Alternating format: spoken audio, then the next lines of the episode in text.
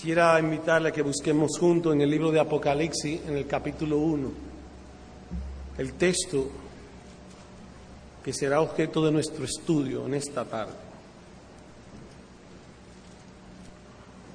Hemos titulado nuestro estudio El consuelo de ver a Cristo. Voy a leer a partir del versículo número 9 y hasta el versículo 18. Dice así nuestro texto. Yo, Juan, vuestro hermano y copartícipe vuestro en la tribulación, en el reino y en la paciencia de Jesucristo, estaba en la isla llamada Patmos por causa de la palabra de Dios y el testimonio de Jesucristo. Yo estaba en el Espíritu en el día del Señor y oí detrás de mí una gran voz como de trompeta que decía, yo soy el alfa y la omega, el primero y el último. Escribe en un libro lo que ves y envíalo a las siete iglesias que están en Asia, a Éfeso, Esmirna, Pérgamo, Tiatira, Sardis, Filadelfia y la Odisea. Y me volví para ver la voz que hablaba conmigo y vuelto vi siete candeleros de oro y en medio de los siete candeleros a uno semejante al Hijo del Hombre, vestido de una ropa que llegaba hasta los pies y ceñido por el pecho con un cinto de oro. Su cabeza y sus cabellos eran blancos como la blanca lana, como nieve, sus ojos como llama de fuego, sus pies semejante al bronce bruñido, refulgente como en un horno, y su voz como estruendo de muchas aguas. Tenía en su diestra siete estrellas, y de su boca salía una espada aguda de dos filos, y su rostro era como el sol cuando resplandece en su fuerza este es el texto que vamos a estudiar. Cuando le vi, caí como muerto a sus pies. Y él puso su diestra sobre mí, diciéndome, no temas. No temas, yo soy el primero y el último, y el que vivo y estuve muerto, mas he aquí que vivo por los siglos de los siglos. Amén. Y tengo las llaves de la muerte y del Hades. Manera de introducción a este estudio, el apóstol Juan fue quien escribió el libro de Apocalipsis. Y a él se le reveló toda esta escritura, inspirado por el Espíritu Santo, escribió todo esto. Y se le dijo en una oportunidad, aquí en el capítulo 1, escribe las cosas que han de suceder pronto, porque el tiempo está cerca. El versículo 11 le dijo Cristo, yo soy el alfa y el omega, el primero y el último. Escribe un libro lo que ve y envíalo a la iglesia. De manera que el apóstol Juan nos escribe las cosas que han de suceder pronto y que es necesario que la iglesia lo sepa el mensaje de Cristo a su iglesia. Ahora bien, escribe las cosas que han de suceder pronto. Para el pueblo de Dios, las cosas que han de suceder pronto es que pronto, cuando venga el Señor Jesucristo, tú y yo estaremos en el paraíso. La iglesia se le dará a aquellos que han creído en Cristo la corona de vida. Las cosas que han de suceder pronto para la iglesia es que estará pronto cuando Cristo venga en aquella ciudad cuyo arquitecto y conductor es Dios. Su pueblo ha de esperar ansiosamente la venida de nuestro Salvador, el Señor Jesucristo. Ahora bien, entre tanto que se cumple la promesa del advenimiento, de la segunda venida de Cristo, la iglesia tiene la iglesia tiene mandamientos, la iglesia tiene una comisión de llevar el nombre de Cristo por toda lengua, por toda nación, para que el nombre de Cristo sea conocido y glorificado. Es decir, que entre tanto se cumple la promesa de la segunda venida, nosotros, la iglesia de Cristo, debe perseverar hasta el fin y debe ser fortalecida porque la iglesia no está ajena a dificultades, no está ajena a persecuciones, no está ajena a las dificultades del tiempo presente. En este estudio quisiéramos que el Señor nos enseñe entre tanto que la iglesia persevera hasta el día de Cristo, nos enseñe lo que Él quiere que nosotros veamos como iglesia. Y esto lo vamos a hacer viendo lo que Juan vio, como dice el versículo 17, lo que Juan experimentó y lo que el Señor Jesucristo le respondió a Juan después de haber experimentado lo que le sucedió. Porque el mismo Señor Jesucristo le dice a Juan, escribe lo que ve y envíalo a la iglesia. Quiere el Señor concedernos que en esta noche podamos ser consolados, estimulados a perseverar, viendo lo que Juan vio, viendo a nuestro Señor Jesucristo. Vamos entonces a iniciar nuestro estudio viendo las circunstancias que rodearon el versículo 17 y 18 de nuestro estudio. Primeramente, dentro de la circunstancia, vamos a ver los destinatarios a quien Juan le escribe. Y para esto quiero que veamos el versículo 9. Dice en Juan, aquí en Apocalipsis capítulo 1, versículo 9, él mismo nos explica quiénes son los destinatarios. Yo, Juan, vuestro hermano, y copartícipe o compañero vuestro en la tribulación, en el reino, en la paciencia de Jesucristo, estaba en la isla llamada Pacmo por causa de la palabra de Dios y el testimonio de Jesucristo, versículo 10. Yo estaba en el Espíritu en el día del Señor y oí detrás de mí una gran voz como de trompeta que decía, yo soy el alfa y la omega, el primero y el último escribe en un libro lo que ves y envíalo a quién? A las siete iglesias que están en Asia. De manera que él escribe a los hermanos de manera particular a siete iglesias en su época y de manera eh, general él escribe a la iglesia de Cristo de todas las generaciones. De manera que el Apocalipsis Juan lo escribió para la Iglesia Bautista de la Gracia también.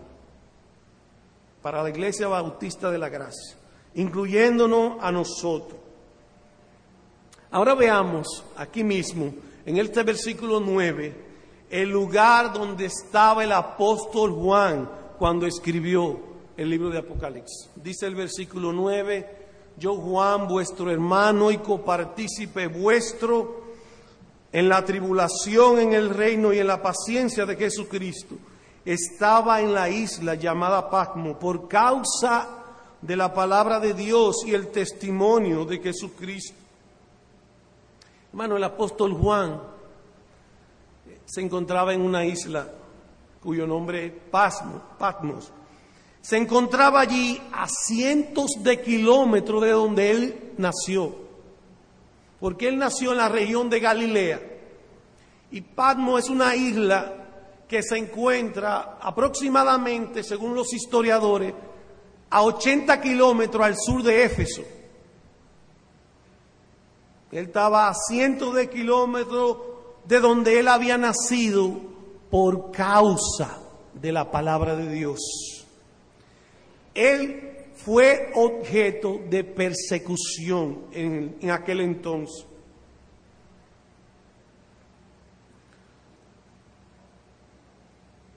Entonces, este es el lugar donde se escribió la carta. Veamos enseguida, enseguida en el mismo versículo, lo que nos dice Juan, la causa por qué él se encontraba en aquella isla.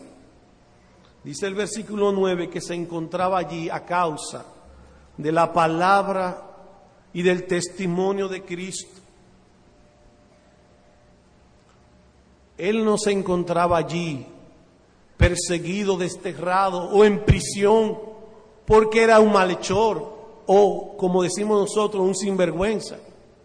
No, él se encontraba allí porque él les predicaba a la gente y testificaba de Cristo, de que Cristo siendo Dios se hizo hombre, vino y sufrió y murió en una cruz para salvar a su pueblo de sus pecados. Él fue perseguido o estaba en una cárcel por el testimonio de Cristo. Y en esta oportunidad el apóstol Juan nos muestra, nos muestra su testimonio de Cristo. Que él, hermanos, prefirió estar preso por el testimonio de Cristo que estar disfrutando de los deleites y de los honores de este mundo.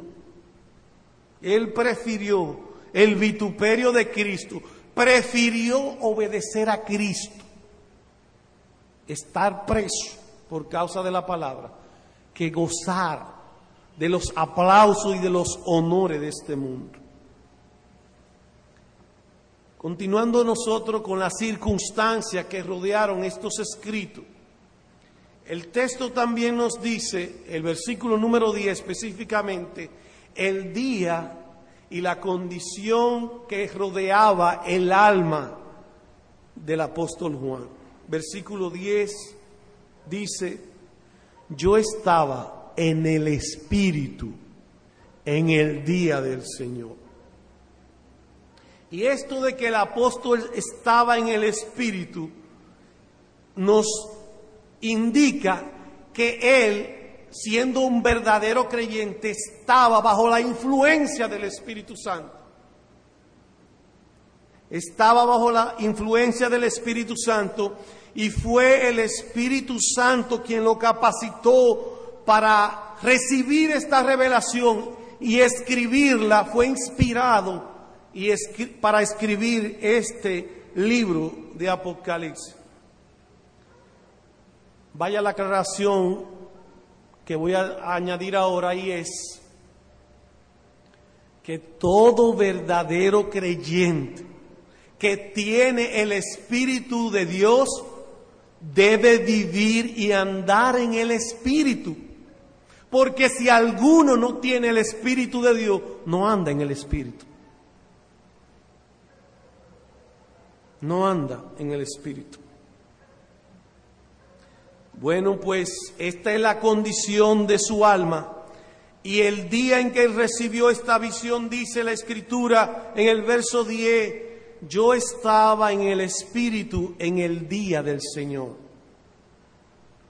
Es claro que él estaba en comunión con el Señor en el día del reposo cristiano el día del reposo cristiano, amados hermanos, para recordarlos, el primer es el primer día de la semana en el cual celebramos la resurrección de Cristo. El día del Señor es el primer día de la semana en el cual celebramos la resurrección de Cristo. ¿Y saben qué? debemos guardar este día en comunión, en comunión con, Cristo. Pues ciertamente, debo decirle a todos ustedes que al igual que el apóstol Juan, a pesar de que estaba siendo perseguido o a pesar de que estaba en una cárcel, nadie pudo quitar al apóstol Juan que disfrutara de la comunión y del amor de Cristo, aún en medio de la persecución. Hermanos, y si nadie puede quitarnos, separarnos del amor y de la comunión con Cristo, debemos buscar cada día del Señor, estando libres o estando perseguidos o estando encarcelados, debemos buscar el consuelo de la meditación, el consuelo de los deberes contenidos en la palabra de Dios en el día del Señor bajo la poderosa influencia del Espíritu Santo. Pues ese, hemos visto hasta aquí de la circunstancia, hemos visto lo destinatario, él escribió a la iglesia, en sentido general, en sentido particular, a las siete iglesias de su época. El lugar donde se encontraba el apóstol en una isla llamada Pasmo el día y la condición en que se encontraba su alma. La condición era, él estaba en el Espíritu, en comunión con el Señor, siendo influenciado y controlado por el Espíritu de Dios en el día del reposo cristiano. Pero tengo algo más para vosotros, de la circunstancia. Alguien se preguntará, ¿y qué es lo que nos muestra el libro de Apocalipsis? Bueno, el libro de Apocalipsis tiene un tema principal y el mismo apóstol Juan nos los, nos los explica en el versículo número uno. Dice él, la revelación de Jesucristo que Dios le dio para manifestar a su siervo las cosas que han de suceder pronto y la declaró enviándola por medio de su ángel a su siervo Juan. Y a Juan le dice, escribe lo que ves. Pues el tema principal del libro de Apocalipsis es el Señor Jesucristo. Dice el verso 1, esta es la revelación de Jesucristo. Y a seguida, el apóstol Juan dice, que esta revelación de Jesucristo le fue dada por Dios. Miren cómo dice, la revelación de Jesucristo que Dios le dio a su siervo Juan. Y si Dios le dio a su siervo Juan esta revelación de Jesucristo, no será difícil concluir o inferir que fue el mismo Cristo que se le reveló a Juan. Porque Cristo también es Dios. Cristo es también Dios. Y más adelante nos vamos a dar cuenta de que en verdad podemos inferir que fue Cristo mismo que se reveló a Juan. En otro lugar la escritura dice, Dios, habiendo hablado muchas veces y de muchas maneras, en otro tiempo a los padres por los profetas, en, e, en estos postreros días, nos ha hablado por el Hijo, a quien constituyó heredero de todo y por quien asimismo hizo el universo. De manera, hermano, que el tema del libro de Apocalipsis es revelar a Jesucristo. Y no solo del libro de Apocalipsis, de toda la Biblia. Es la palabra de Dios donde se revela al Dios de la gloria. Ok, vamos entonces a, eso es a manera de introducción, la circunstancia que rodearon nuestro versículo, nuestro texto de Apocalipsis capítulo 1, verso 17. Nuestro estudio será de esta manera. Vamos a leer el verso 17. Cuando le vi, caí como muerto a sus pies y él puso su diestra sobre mí diciéndome, no temas, yo soy el primero, el último, el que vivo y estuve muerto, etcétera, etcétera. El primer punto en nuestro estudio es lo que Juan vio. Lo que Juan vio. En segundo lugar, lo que él experimentó. Cayó a los pies de Cristo como muerto. Cayó a sus pies con temor. La acción, en tercer lugar, la acción o la respuesta de Cristo a lo que Juan experimentó. Y finalmente un punto de aplicación. Dice el verso 17, cuando le vi, pregunta, pregunta a alguien, ¿a quién vio el apóstol Juan? ¿A quién vio el apóstol Juan? No quiero empezar a dar respuesta a esta pregunta sin antes recordarle que el apóstol Juan recibió instrucciones. Juan, escribe lo que ves. Y no solo escribe lo que ves, Juan también escribió lo que él experimentó. Y él experimentó también lo que Cristo le habló, cómo él fue restaurado. Escribe y envíalo a la iglesia. No solo lo que tuviste, sino también lo que experimentaste y cuál fue el fin del Señor.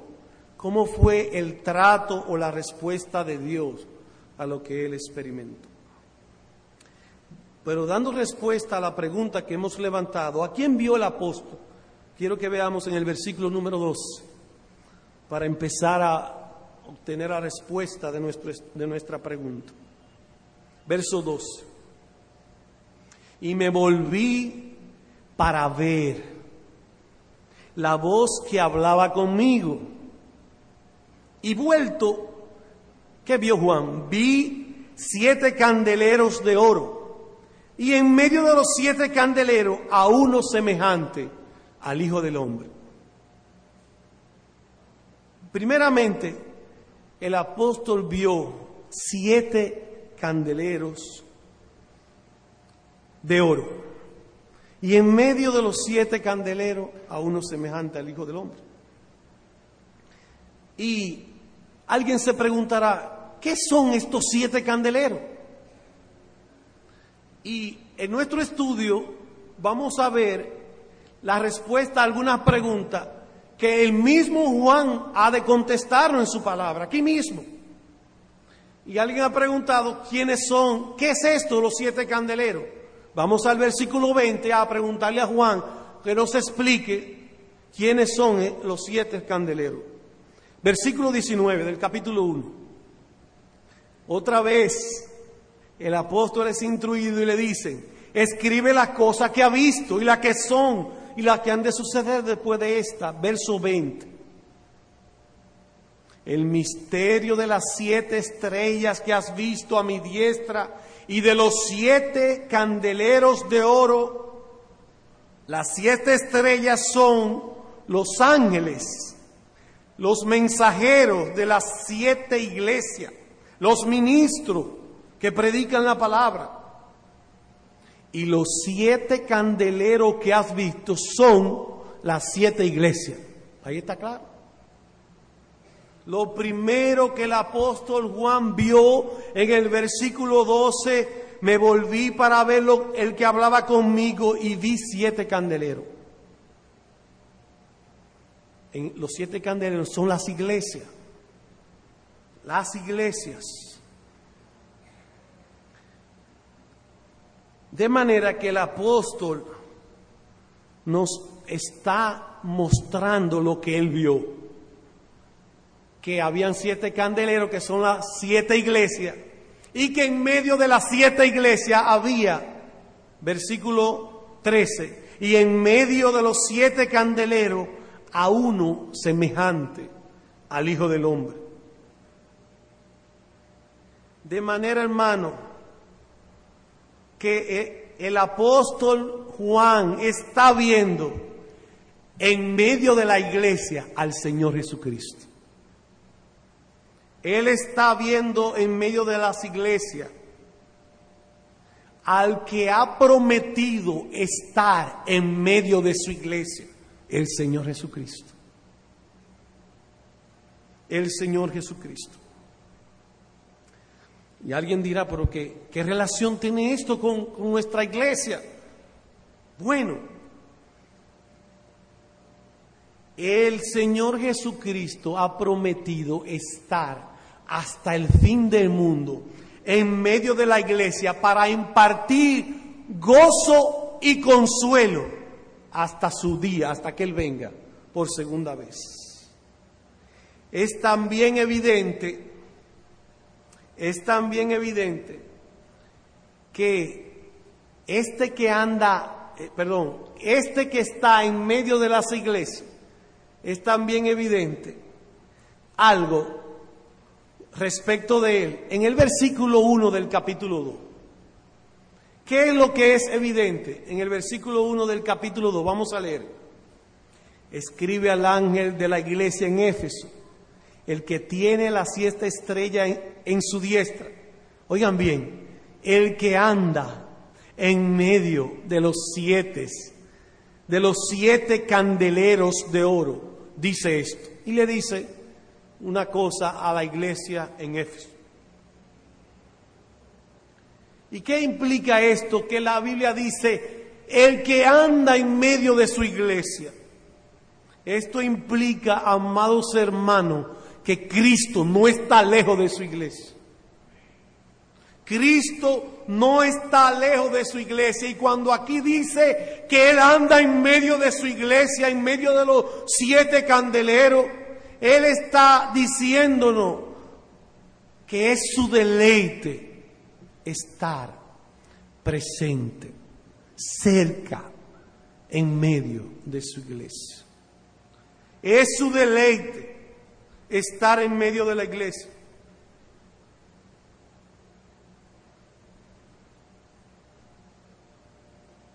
Y si es el deleite de Cristo estar en medio de la iglesia, Amado hermano, quiera el Señor Jesucristo, por tanto, seguir poniendo su luz en medio de este candelero, en medio de esta iglesia bautista de la gracia, que siga poniendo luz cada vez mayor y que nuestro candelero pueda verse su gloria y su majestad presente. Que Cristo pueda verse en medio nuestro, en las alabanzas, en la predicación, en la comunión unos con otros, en la vida de esta iglesia, que Cristo pueda resplandecer en su gloria.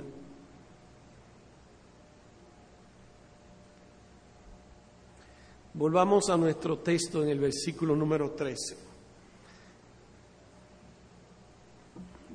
Dice el versículo número 13 en medio de los siete candeleros, vi a uno semejante al Hijo del Hombre, al Hijo del Hombre.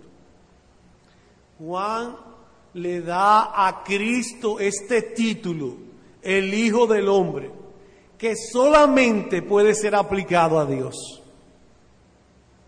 Este título, Hijo de Hombre, solamente es aplicado al Hijo de Dios. Este título, amados hermanos, llegó a ser el título favorito de Cristo cuando estuvo en la tierra. Y ahora, en la visión de Juan, Cristo mismo le dice a Juan que mire, escribe lo que ve y envíalo a las siete iglesias y él se volvió para ver y vio uno en medio de la iglesia, al Hijo del Hombre, a Cristo mismo. Es por esto que inferimos, como le decíamos hace un rato, que probablemente inferimos Cristo mismo se le reveló. Él fue, este fue su título preferido, el Hijo del Hombre, mientras estuvo en la tierra. Y ahora, estando resucitado en su estado de gloria, también Él se revela como el Hijo del Hombre. Veamos entonces cómo este título es aplicado a Cristo como Dios. a Cristo como Dios, el Hijo del Hombre. Le invito a buscar en Daniel capítulo 7, versículo número 13, para ver allí este título que solamente puede ser dado a Dios mismo.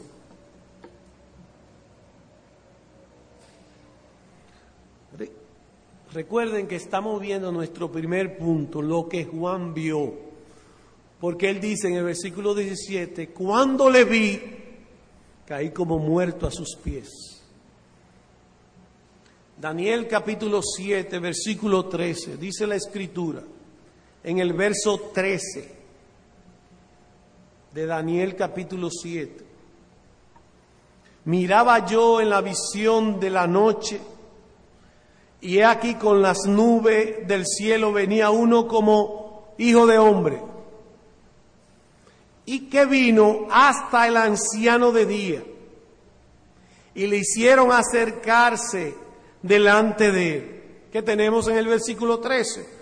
Que el Hijo del Hombre vino hasta el anciano de día, vino hasta Dios Padre. Verso 14. ¿Y qué sucedió con este hijo de hombre que le fue dado dominio, gloria y reino para que todos los pueblos, naciones y lenguas le sirvieran? Su dominio es dominio eterno que nunca pasará y su reino uno que no tendrá fin. Versículo 15 se me turbó el espíritu a mí, Daniel, en medio de mi cuerpo y las visiones de mi cabeza me asombraron. Eso fue lo que experimentó cuando vio a Cristo en visión. Entonces, ahora podemos dar respuesta a la pregunta que hicimos en el principio. ¿A quién vio Juan? Porque él dice, cuando le vi, oh, el apóstol Juan vio al Hijo del Hombre en medio de la iglesia. Vio al Hijo del Hombre en medio de la iglesia y que le fue dado un reino. Le fue dado dominio y gloria. Aquel que está, amados hermanos, en medio de la iglesia, tiene un nombre que es sobre todo nombre. Él tiene autoridad en el cielo y en la tierra.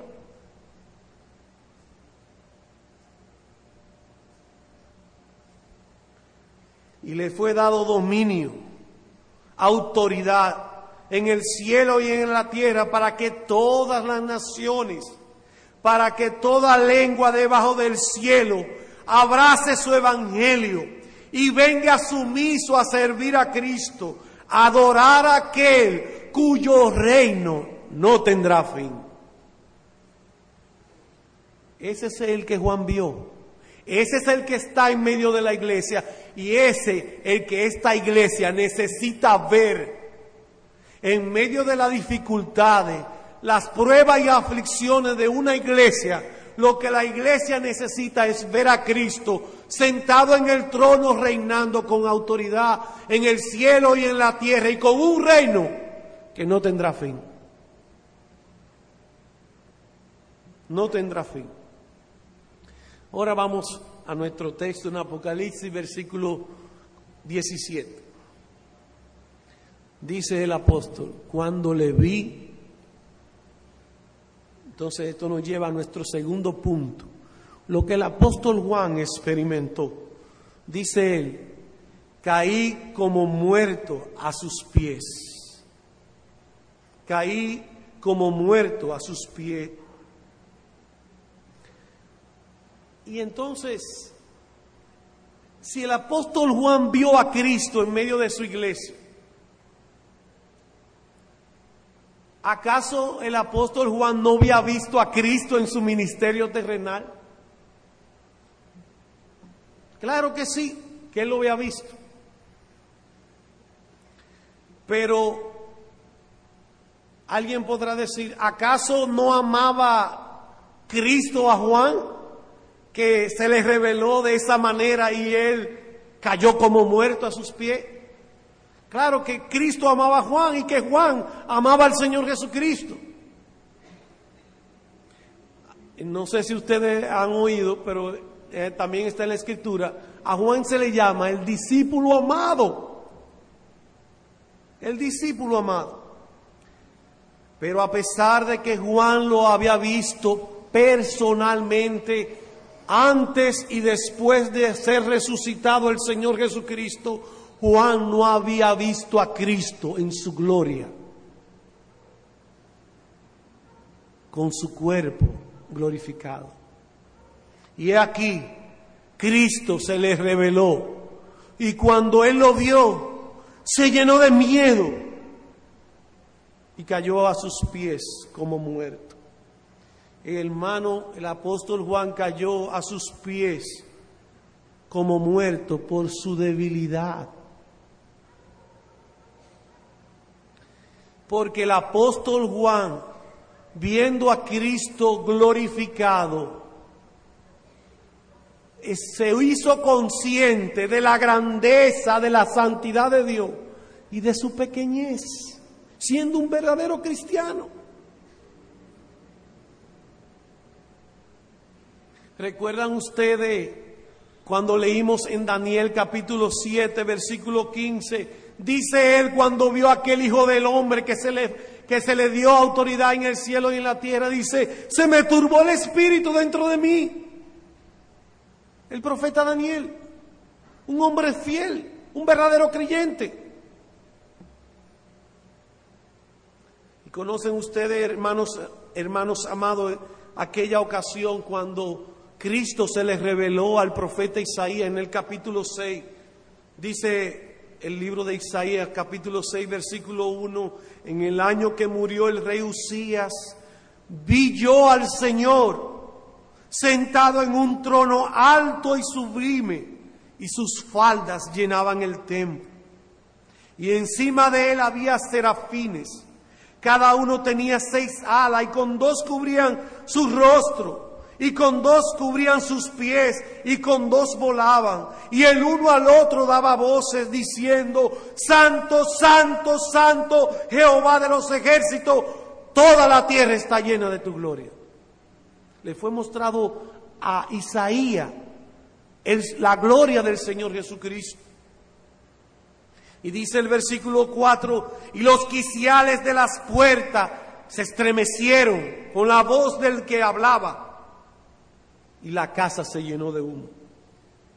Entonces dije, oiga lo que dijo, ay de mí, que soy muerto porque siendo hombre inmundo de labios y habitando en medio de pueblo que tiene labios inmundos, han visto mis ojos al rey, a Jehová, Jehová de los ejércitos.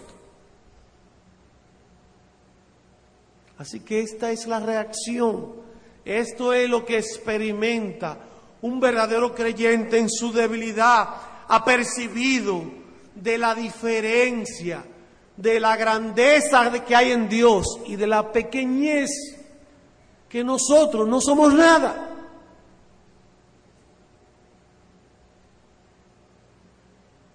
Así sucede cuando nos hacemos conscientes de la gran distancia que hay entre nosotros y Dios al mismo tiempo que vemos que nos apercibimos de la gloria de Dios, nuestra alma muchas veces se turba, nos da miedo, nos llena de temor, por lo que el Señor tiene que venir en nuestra ayuda. El Señor tiene que venir a socorrernos, a restaurar, a fortalecernos, a decirnos, no temas, no temas. Ahora bien, hermanos, los hombres nos llenamos, me voy a incluir también, de temor, no solo cuando nos apercibimos de la grandeza y de la gloria de Dios, nos llenamos de temor en múltiples ocasiones. Nos llenamos de temor en múltiples ocasiones.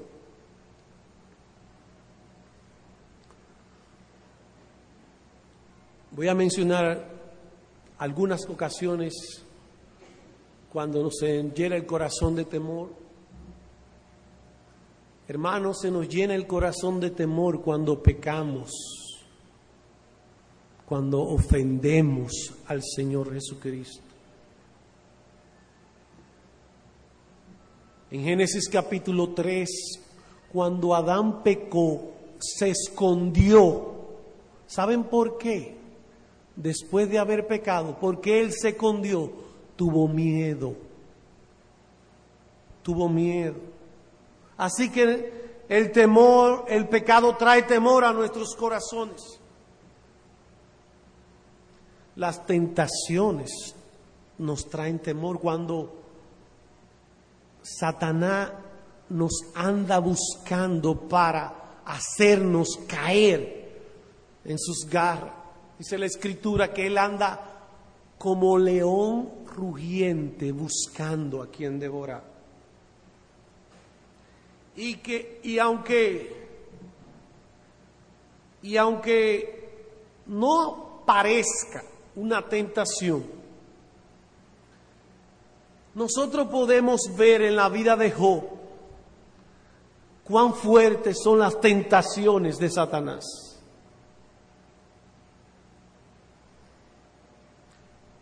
Quisiéramos nosotros no estar en la piel de Job y ser tentado como él fue tentado por el maligno.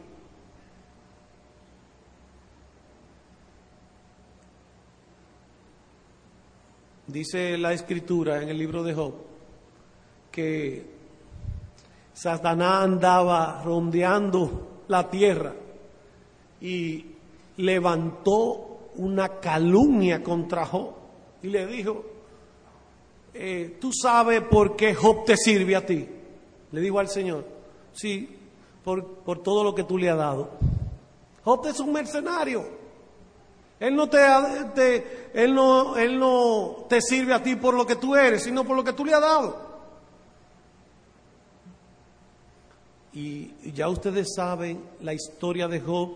En un solo día a Job le fue quitado todo, hasta la salud. Sus hijos y todo le fue quitado. Y fue tentado a negar a Dios como lo hizo su esposa. Mas Job dijo, Jehová dio, Jehová quitó, sea el nombre de Jehová bendito. Las tentaciones nos traen miedo al saber que Satanás nos anda buscando para hacernos caer en el pecado. Otras cosas que nos hacen sentir temor es la muerte. Y saben que Cristo vino para que, siendo estando seguro de nuestra salvación en Él, se ha quitado el temor a la muerte. Otra cosa que nos trae temor, el infierno. El infierno. La muerte y el infierno nos llenan de temor. Como se hablaba en esta mañana, nadie quiere sentir los terrores de la indisoluble separación del cuerpo y del alma, es decir, de la muerte. Nadie quiere sentir esos temores. Pues el apóstol Juan vio a Cristo, cayó a sus pies como muerto y se llenó de temor. Ahora bien, eso fue lo que Juan experimentó. Ahora veamos en tercer lugar la acción y la respuesta del Señor Jesucristo a lo que Juan experimentó. Verso 17. Cuando le vi, caí como muerto a sus pies. Noten la escritura como dice y él puso su diestra sobre mí, diciéndome,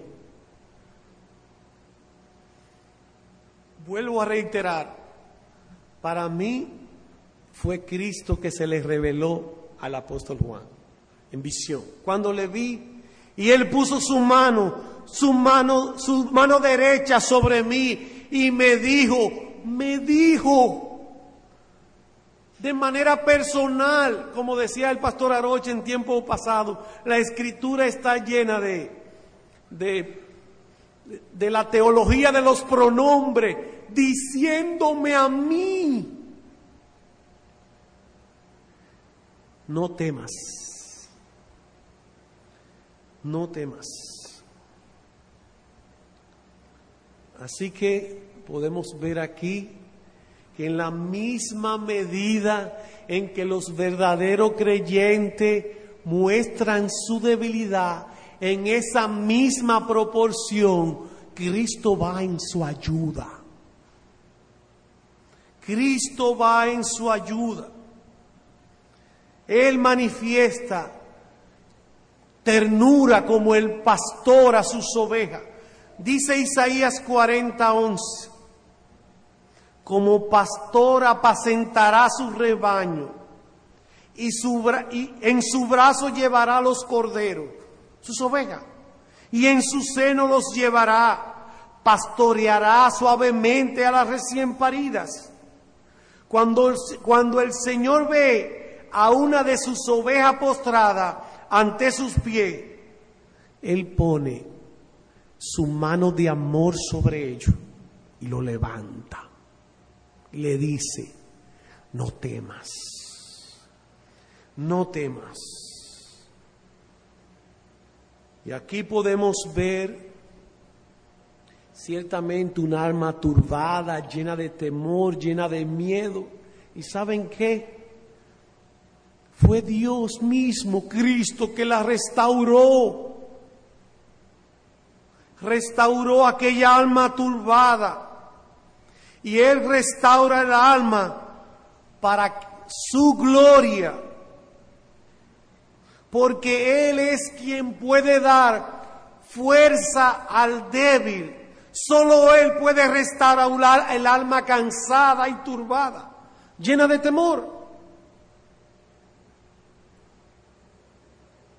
Como dice también el verso 29 de Isaías 40, Él da fuerza al cansado, multiplica las fuerzas al que no tiene ningunas. Es la gloria de Dios restaurar a aquellos que están cansados, turbados, tristes, con temor en sus corazones. Ahora, como le decía al principio, en la misma medida que un verdadero creyente muestra su debilidad delante de Cristo en la misma medida, Cristo ha de restaurarle y fortalecerle. Y en esto, amados hermanos, nosotros, como dice el apóstol Pablo, debemos gloriarnos en nuestras debilidades. Debemos gloriarnos en nuestras debilidades. ¿Saben por qué? Porque Cristo es todopoderoso. Cristo es todopoderoso. Él nos ha dado una bendita promesa. Segunda a los Corintios capítulo 12 versículo 9, no lo busquen. Cristo le dijo al apóstol Pablo y también a ti, amado hermano, bástate mi gracia, no temas porque mi poder se perfecciona en la debilidad. No temas, mi gracia es suficiente para levantar tu alma, para fortalecerte. No temas. Y como dice un versículo,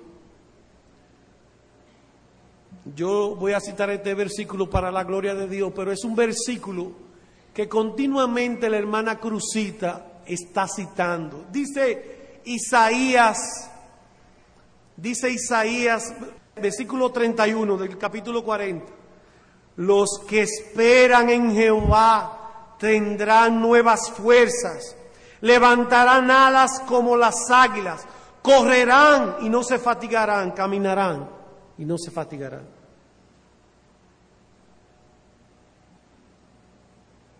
los que esperan en Jehová. Además de que Él puso su mano sobre mí, Él también me dijo, dice Juan, no temas, no temas. Ahora estas palabras, no tema, esta frase, este, esta exhortación de Cristo, no tema, se encuentra más de 40 veces en toda la Biblia. Y en la mayoría de ellas, Dios se la dice a sus hijos, no temas. Abraham le dice, después de estas cosas vino la palabra de Dios a Abraham en visión, diciendo, no temas, Abraham, yo soy tu escudo y tu galardón será sobremanera grande. En Génesis capítulo 26, versículo 24, dice también a Isaías, se le apareció Jehová, perdón, a Isaac, y se le apareció Jehová en aquella noche y le dijo, yo soy el Dios de Abraham, tu padre, no temas. No temas porque yo estoy contigo yo, yo te bendeciré, yo multiplicaré tu descendencia por amor a Abraham, mi siervo. A Jacob le dice en el Génesis 46, verso 3, yo soy Dios, el Dios de tu Padre. No temas de descender a Egipto, porque allí yo haré de ti una gran nación. A Josué le dice en Josué capítulo 1, verso 9, mira que te mando que te esfuerce, que te esfuerce y que seas valiente. No temas. No temas ni desmaye porque Jehová tu Dios está contigo a donde quiera que vayas. Isaías, en Isaías 41, 10, un versículo que, que memorizamos en tiempo pasado, que continuamente. Guillermo Genede nos está recordando Isaías 41.10. A veces él dice Isaías 41 mil, un millón. ¿Y qué es lo que dice Isaías 41.10? No temas. Yo estoy contigo, no desmaye. Yo soy tu Dios que te esfuerzo. Siempre te ayudaré. Siempre te sustentaré con la diestra de mi justicia.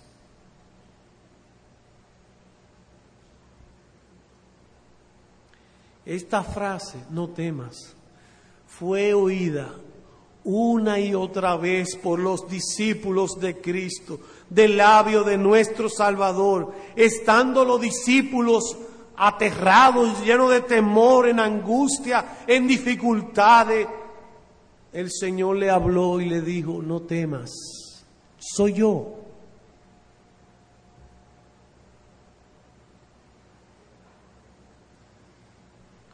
hermano amado, y yo espero, por la gracia de Cristo, que cuando tú estés al borde de la muerte, tú también puedas oír estas dulces palabras de Cristo diciéndote, ven, yo soy, no temas, entra en el gozo de tu Señor.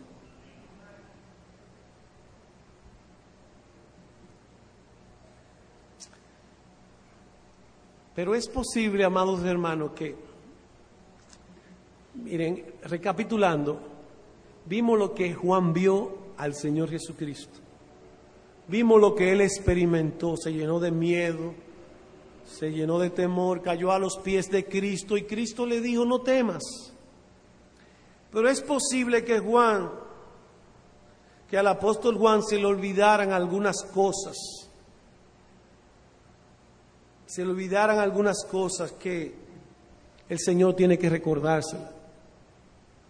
Y digo que el Señor tiene que recordársela porque a seguida de que Cristo pone su mano sobre él y le dice, no temas Juan, enseguida el Señor Jesucristo le instruye y le revela un poco más de su gloria. Vamos a ver el versículo 17, Apocalipsis 1. Cuando le vi, caí como muerto a sus pies, él puso su diestra sobre mí diciéndome, no temas. Aquí viene la instrucción de Cristo y le dice, yo soy el primero y el último, y el que vivo y estuve muerto. He aquí que vivo por los siglos de los siglos, amén, y tengo la llave de la muerte y del Hades. Entonces, como esto fue lo que Cristo instruyó a Juan, vamos a ver rápidamente algunas de estas títulos que el mismo Cristo le reveló al apóstol Juan y que Juan lo vio, lo escribió y lo envió a la iglesia. Esta iglesia necesita ver estos títulos del Señor Jesucristo. En primer lugar dice él, no temas, yo soy el primero y el último. Ahora, eh, eh, noten el versículo 8, el apóstol Juan nos explica esto de yo soy el primero y el último. Vamos al verso 8, dice, Oigan bien, el versículo 8 dice, yo soy el alfa y la omega, principio y fin, dice el Señor, el que es, el que era y el que ha de venir, el Todopoderoso. Cuando Cristo se revela a nosotros como el primero y el último, está diciendo, yo soy y yo también era y yo también he de venir pronto. Eh, yo soy el Todopoderoso. Yo soy el que existo. Yo soy el único Dios verdadero, el que era, pues antes de mí no había Dios, ni después de mí hay Dios, porque yo, el Todopoderoso, no he creado ninguno.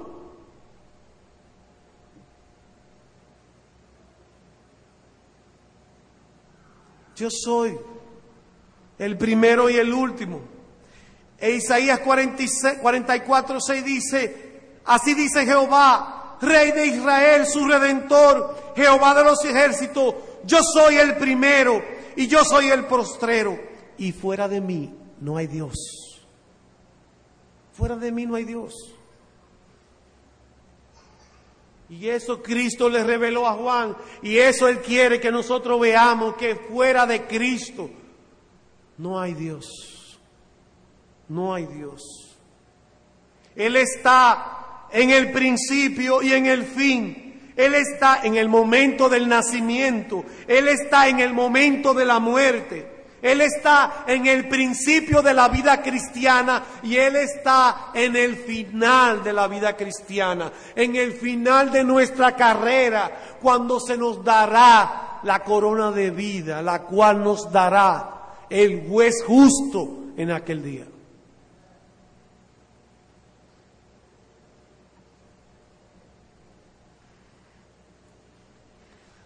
No hay otro como Cristo. Es, algo que quiero traer particularmente. Esta frase, el primero y el último, tiene distinto significado según la cultura y la nación donde se diga. Por ejemplo, si en nuestro medio eh, alguien dice, yo soy, una joven, una mujer dice, yo soy la primera y la última. Ella está diciendo que ella es la, la única, la única Coca-Cola en el desierto.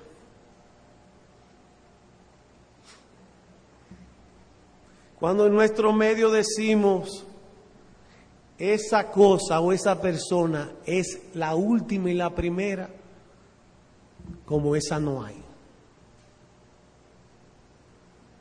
Como esa no hay.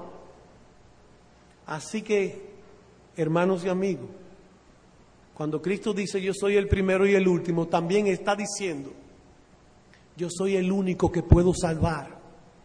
Como dice en otro lugar la escritura, hermanos, amigos, no hay otro nombre bajo el cielo en que podamos ser salvos. Solo Jesucristo puede salvar. Él comienza la obra de salvación y Él la terminará. La salvación empieza y termina con Cristo. Eres el primero y el último. Él es también el principio y el fin de tu consuelo. Él es el principio y el fin de tu esperanza. Otra cosa, dice el verso 18, Señor Jesucristo revelándose, dice, yo soy el que vivo. Y como si parafraseásemos un poco, si no te satisface saber, apóstol Juan, hermano, si no nos satisface, si no nos consuela saber que Cristo es el primero y el último, que es el primero, que es el que comienza y termina nuestra salvación, Él nos dice, he aquí, yo vivo, yo estoy vivo y estoy en la diestra del poder de Dios intercediendo por vosotros.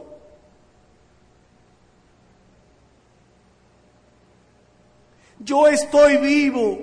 ¿Saben qué? Yo para existir no tengo que pedirle permiso a nadie. Yo existo por mí mismo. En cambio tú sí tienes que pedir permiso a Cristo para nacer. Tú y yo necesitamos el permiso de Dios para nacer.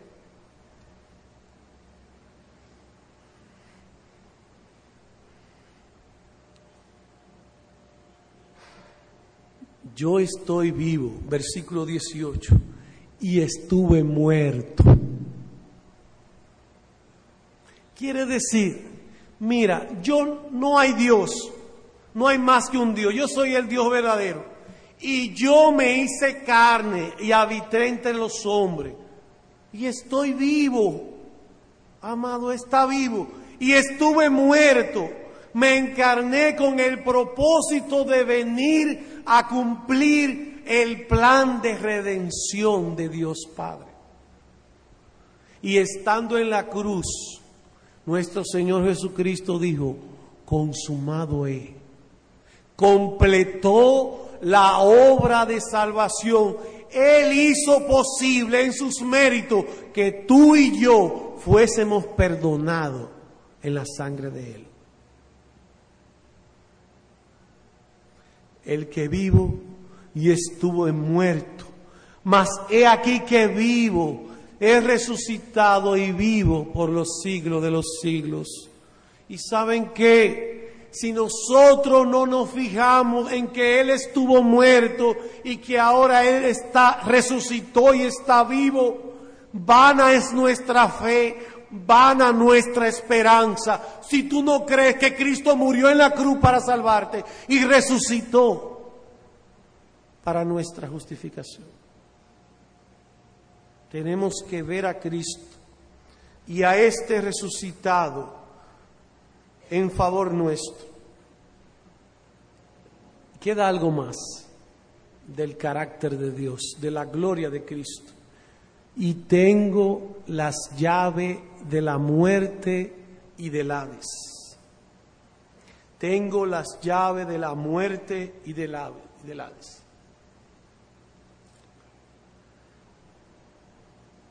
Los rabinos judíos decían que Dios tenía tres llaves, decían ellos, una llave para el nacimiento, una para la lluvia y otra para la resurrección.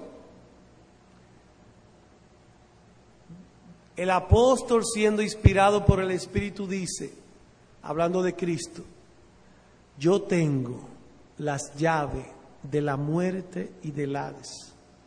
Y se levanta una pregunta, pastor, ¿y la muerte tiene puertas? Vamos al Salmo capítulo 9 para ver allí versículo 13. Alguien ha levantado una pregunta y la muerte tiene puerta porque Él tiene la llave, el Señor Jesucristo. Oigan cómo dice el salmista en el capítulo 9 de los Salmos, capítulo 9, verso 13. Ten misericordia de mí, Jehová, Mira mi aflicción que padezco a causa de los que me aborrecen. Tú que me levantas de las puertas de la muerte. Oh, de las puertas de la muerte. Y saben que Cristo se nos revela como Él tiene la llave de la, de la muerte y del infierno. Y es interesante saber esto. Es interesante saber esto. Porque hay muchos aquí que están sin Cristo. Y Cristo tiene poder sobre la muerte y sobre el infierno. Ambas llaves están en sus manos. Y sabe que amigo que estás aquí sin Cristo que me escucha, en cualquier momento Cristo puede abrir esta, esa puerta de la muerte y tú te, te mueres y te vas al infierno.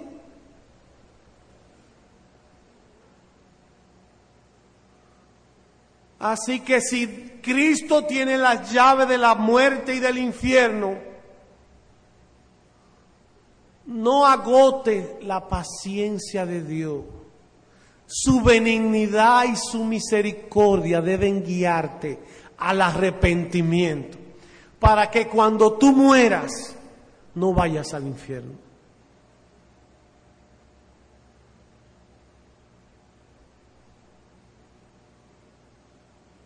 Debes aceptar a Cristo, creer en Él, que Él es el único que puede salvarte.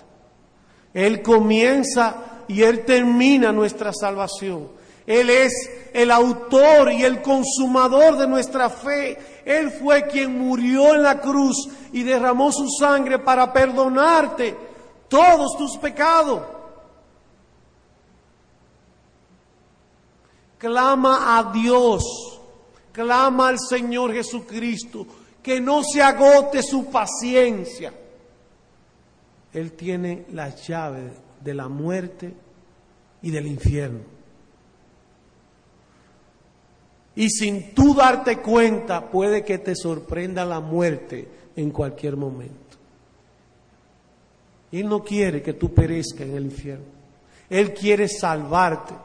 Por eso Él se despojó de su gloria y vino a este mundo a morir por los pecados que hemos visto, hermanos, lo que Juan vio, lo que Juan experimentó y la respuesta o los, la acción de Cristo a lo que él experimentó. Un punto de aplicación y con esto terminamos. ¿Quién estaba en medio de la iglesia? El Señor Jesucristo. ¿Qué necesitó fue, ¿Cuál fue la instrucción que se le dio a Juan? Juan, escribe lo que ve y envíalo a la iglesia. ¿Y qué fue lo que él vio? Al Señor Jesucristo, al Hijo del Hombre, que se le dio reino, dominio y autoridad. Él está en su trono reinando y entre tanto la iglesia ha de perseverar en medio de la abundancia o en medio de las persecuciones o de las dificultades, la iglesia ha de perseverar viendo al Señor Jesucristo. Viendo al Señor Jesucristo. Nuestra mayor necesidad como iglesia, nuestra mayor necesidad, entiéndase bien, no estoy opuesto a decir o a tener la realidad de que necesitamos eh, dinero para la ampliación del edificio. Nuestra mayor necesidad no es económica. Nuestra mayor necesidad para perseverar, para ser estimulado a seguir a Cristo, a servirle, es ver al Señor Jesucristo ver al Señor Jesucristo en su poder y autoridad. Quiera el Señor entonces que al ver nosotros a Cristo en medio de esta iglesia, esta iglesia pueda resplandecer en este mundo lleno de tinieblas. Este mundo que necesita ver a Cristo, ver la gloria de Él, que Él se deleita en salvar a los pecadores. Quiero concluir con un versículo en Primera de Juan capítulo 3, versículo 2. Amados, ahora somos hijos de Dios y aún no se ha manifestado lo que hemos de ser, pero sabemos, estamos seguros, que cuando Él se manifieste, cuando nosotros podamos verle, seremos transformados a su imagen. Cuando Él se manifieste, cuando Él venga en su segunda venida, seremos semejantes a Él. ¿Sabe por qué seremos semejantes a Él? Porque le veremos tal como Él es en su gloria. Dios bendiga su palabra.